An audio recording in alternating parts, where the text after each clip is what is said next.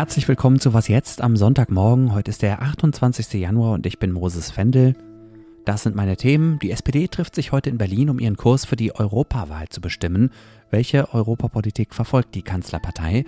Und was haben Sportvereine mit Demokratie zu tun? Eine Menge, sagt jemand, der sich gut auskennt im Sport.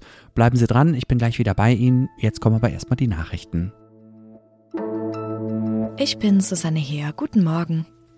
Auch Deutschland stellt erst einmal die Zahlungen an das Palästinenserhilfswerk UNRWA ein. Davor hatte es Vorwürfe gegen Beschäftigte des UN-Hilfswerks gegeben, am Massaker der Hamas in Israel beteiligt gewesen zu sein. Eine Untersuchung der Vorwürfe ist eingeleitet worden. Auch die USA, Australien, Kanada, Großbritannien, Italien und Finnland haben einen Zahlungsstopp für die Organisation verkündet. Das Auswärtige Amt und das Entwicklungsministerium versichern aber, dass die humanitäre Hilfe für die Palästinenser weiterläuft. Demnach sei erneut Geld an das Internationale Rote Kreuz und das UN-Kinderhilfswerk gezahlt worden. Die AfD in Thüringen hofft auf den zweiten Landratsposten im Bundesland. Im Saale-Orla-Kreis in Ostthüringen stehen sich heute AfD-Kandidat Uwe Trum und CDU-Kandidat Christian Hergott in einer Stichwahl gegenüber.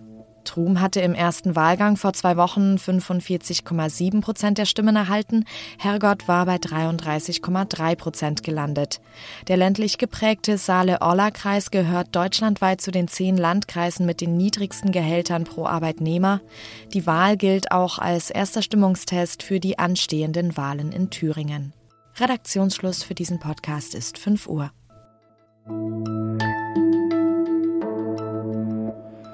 Noch gut vier Monate sind es bis zur Europawahl. An diesem Wochenende treffen sich gleich drei Parteien, um ihre Kandidaten aufzustellen und ihr Programm zu beschließen. Schon gestern das neue Bündnis Sarah Wagenknecht, heute die FDP und die SPD. Mit dabei sein wird bei der Europadelegiertenkonferenz der Sozialdemokraten nicht nur Bundeskanzler Olaf Scholz, sondern auch Peter Dausend aus dem Hauptstadtbüro der Zeit. Hallo Peter. Ja, hallo. Grüß dich. Wie geht's der SPD gerade?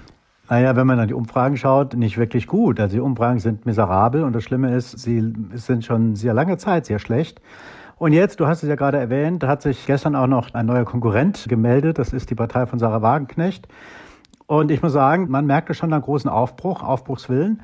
Und ich habe das Gefühl, dass das Profil, das diese Partei anbietet, nicht nur der AfD Wähler wegnehmen kann, sondern auch der SPD.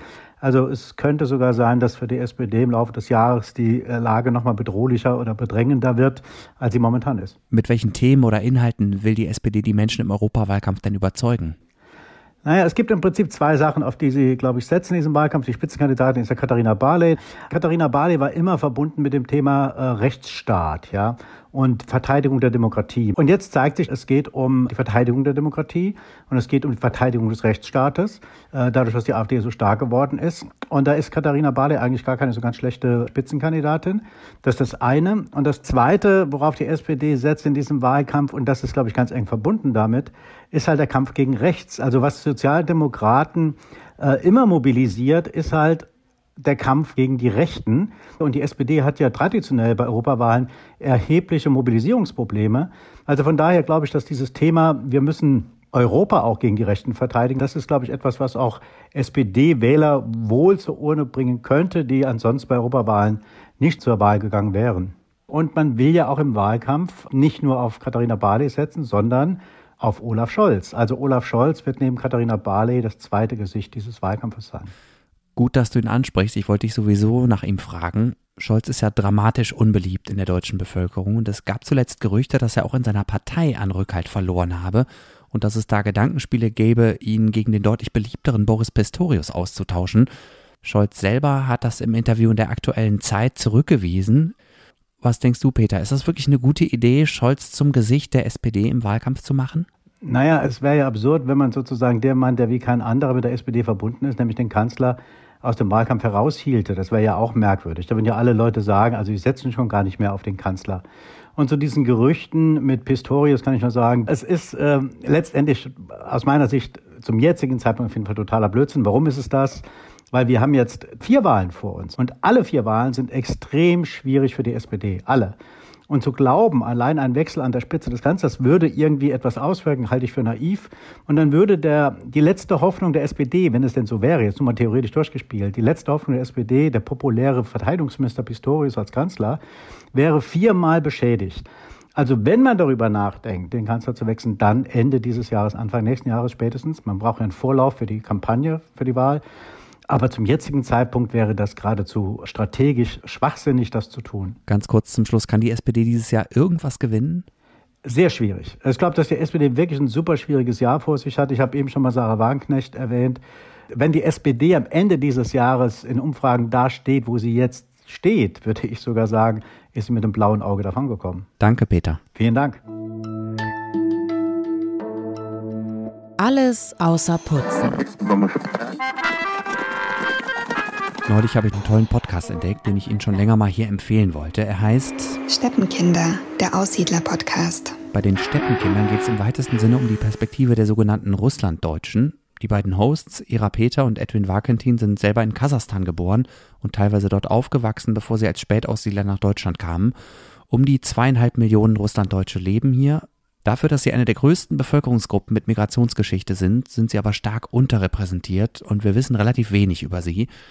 Im Steppenkinder-Podcast geht es häufig um die Geschichte und um persönliche Schicksale von deutschen oder deutschsprachigen Menschen im Zarenreich und in der Sowjetunion. Es geht aber auch immer wieder um allgemeingültige Fragen von Migration, Heimat und Identität. Häufig sind interessante Leute zu Gast und ich habe bisher in fast jeder Folge einen guten Literaturtipp bekommen. Kollegiale Grüße unbekannterweise an Edwin und Ira. Ich freue mich schon auf die nächste Folge und hoffe, dass wir uns irgendwann mal persönlich kennenlernen. Die Tatsache, dass jetzt so viele auf der Straße sind, ist eine tolle Sache. Aber wenn jeder Zehnte von denen, der heute demonstriert hat, morgen in eine politische Partei eintritt, sei es die SPD, die FDP, die Grünen, die CDU, die CSU, dann ist mindestens genauso viel geholfen. CDU-Chef und Oppositionsführer Friedrich Merz in der neuen Talkshow von Karen Mioska. Eine Woche ist diese Aussage jetzt alt, aber sie ist natürlich ungebrochen aktuell angesichts der vielen Demos gegen rechts und für die Demokratie, die auch an diesem Wochenende wieder im ganzen Land stattfinden. Im Gegensatz zu manch anderer März-Äußerungen ist die ja eigentlich maximal unkontrovers. Da kann ja wirklich niemand was gegen sagen. Auch mein Kollege Olli Fritsch aus unserer Sportredaktion stimmt ihm zu. In seinem neuen Text auf Zeit Online weist er aber auch noch auf eine andere Möglichkeit hin, sich gesellschaftlich zu engagieren. Sein Plädoyer tretet in die Sportvereine ein. Hallo Olli. Hallo Moses. In welchem Verein bist du denn aktiv und was machst du da, außer selber Sport zu treiben? Ich bin ja nicht nur Journalist, sondern auch Fußballtrainer und habe auch schon Kinder und Jugendliche trainiert. Momentan bin ich allerdings auf dem Markt. mein Job lässt es äh, nicht so zu, mich tatsächlich für einen Verein zu engagieren. Ich unterstütze aber ein paar, sagen wir mal, progressive Kräfte aus dem Sport-Ehrenamt in ihrer PR und in ihren Argumenten. Das ist das, was ich gerade leiste. Ich hoffe, ich werde irgendwann mal wieder in einem Verein tätig sein. Was kann man in einem Sportverein lernen über Demokratie und gesellschaftliches Miteinander? Vereine haben ja so ein bisschen den Ruf, altbacken zu sein, Vereinsmeierei, aber eigentlich ist es eine ganz wichtige Errungenschaft unserer Demokratie. Man spielt im Verein Fußball, Handball, man lernt schwimmen, aber man kommt auch zusammen in einem Sportverein, äh, der nun mal für alle geöffnet ist, für geringe Mitgliedsbeiträge, bringen täglich erwachsene Kindern und Jugendliche Sport bei, aber sie äh, erziehen sie auch. Also Stichwort Ehrenamt. Das geht manchmal leider vergessen, was diese Menschen auch an Sozialarbeit leisten. Denn ein Verein in einem Dorf, ob das jetzt Fußball ist oder meinetwegen auch ein Schützenverein, ist immer auch eine soziale Arena, wo verschiedene Milieus aufeinandertreffen und auch Menschen unterschiedlicher Perspektive. Und wie stehen die Sportvereine im Moment insgesamt da? Vielleicht auch im Vergleich zu den Kirchen und Parteien, was ja die anderen großen Begegnungsorte in unserer Gesellschaft sind oder es jedenfalls mal waren. Sie stehen einerseits sehr gut da, denn die Mitgliederzahlen sind nicht gesunken, analog wie in Parteien und Gewerkschaften oder auch in der Kirche, sind teilweise sogar gestiegen, selbst im Fußball. Sie stehen auf der anderen Seite aber auch ein bisschen alleingelassen da, denn es fehlt an Infrastruktur, es fehlt an Bereitschaft zum Ehrenamt.